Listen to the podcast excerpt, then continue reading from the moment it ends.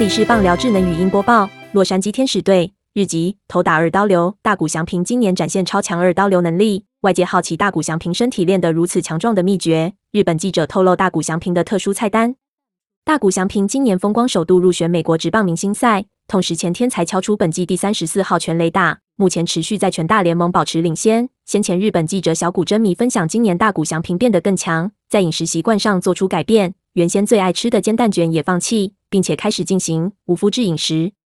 根据专门采访大谷翔平的日本记者小谷真米透露，大谷翔平打从日本职棒时期起，饮食方面就已经十分注意，包括计算营养等细节。二零一五年四月，大谷翔平与 Zabas 公司签订顾问合约，接受营养师规划菜单，菜单中包括主食、主菜、蔬菜、水果以及乳制品。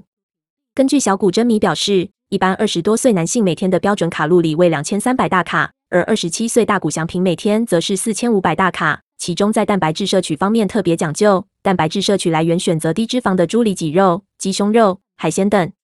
慢头要额外提醒，每个人的身体条件并不相同，大谷翔平的菜单可能并不适合你哟。本档新闻由 ET Today 新闻云提供，记者陈立勋综合编辑，微软智能语音播报，慢头录制完成。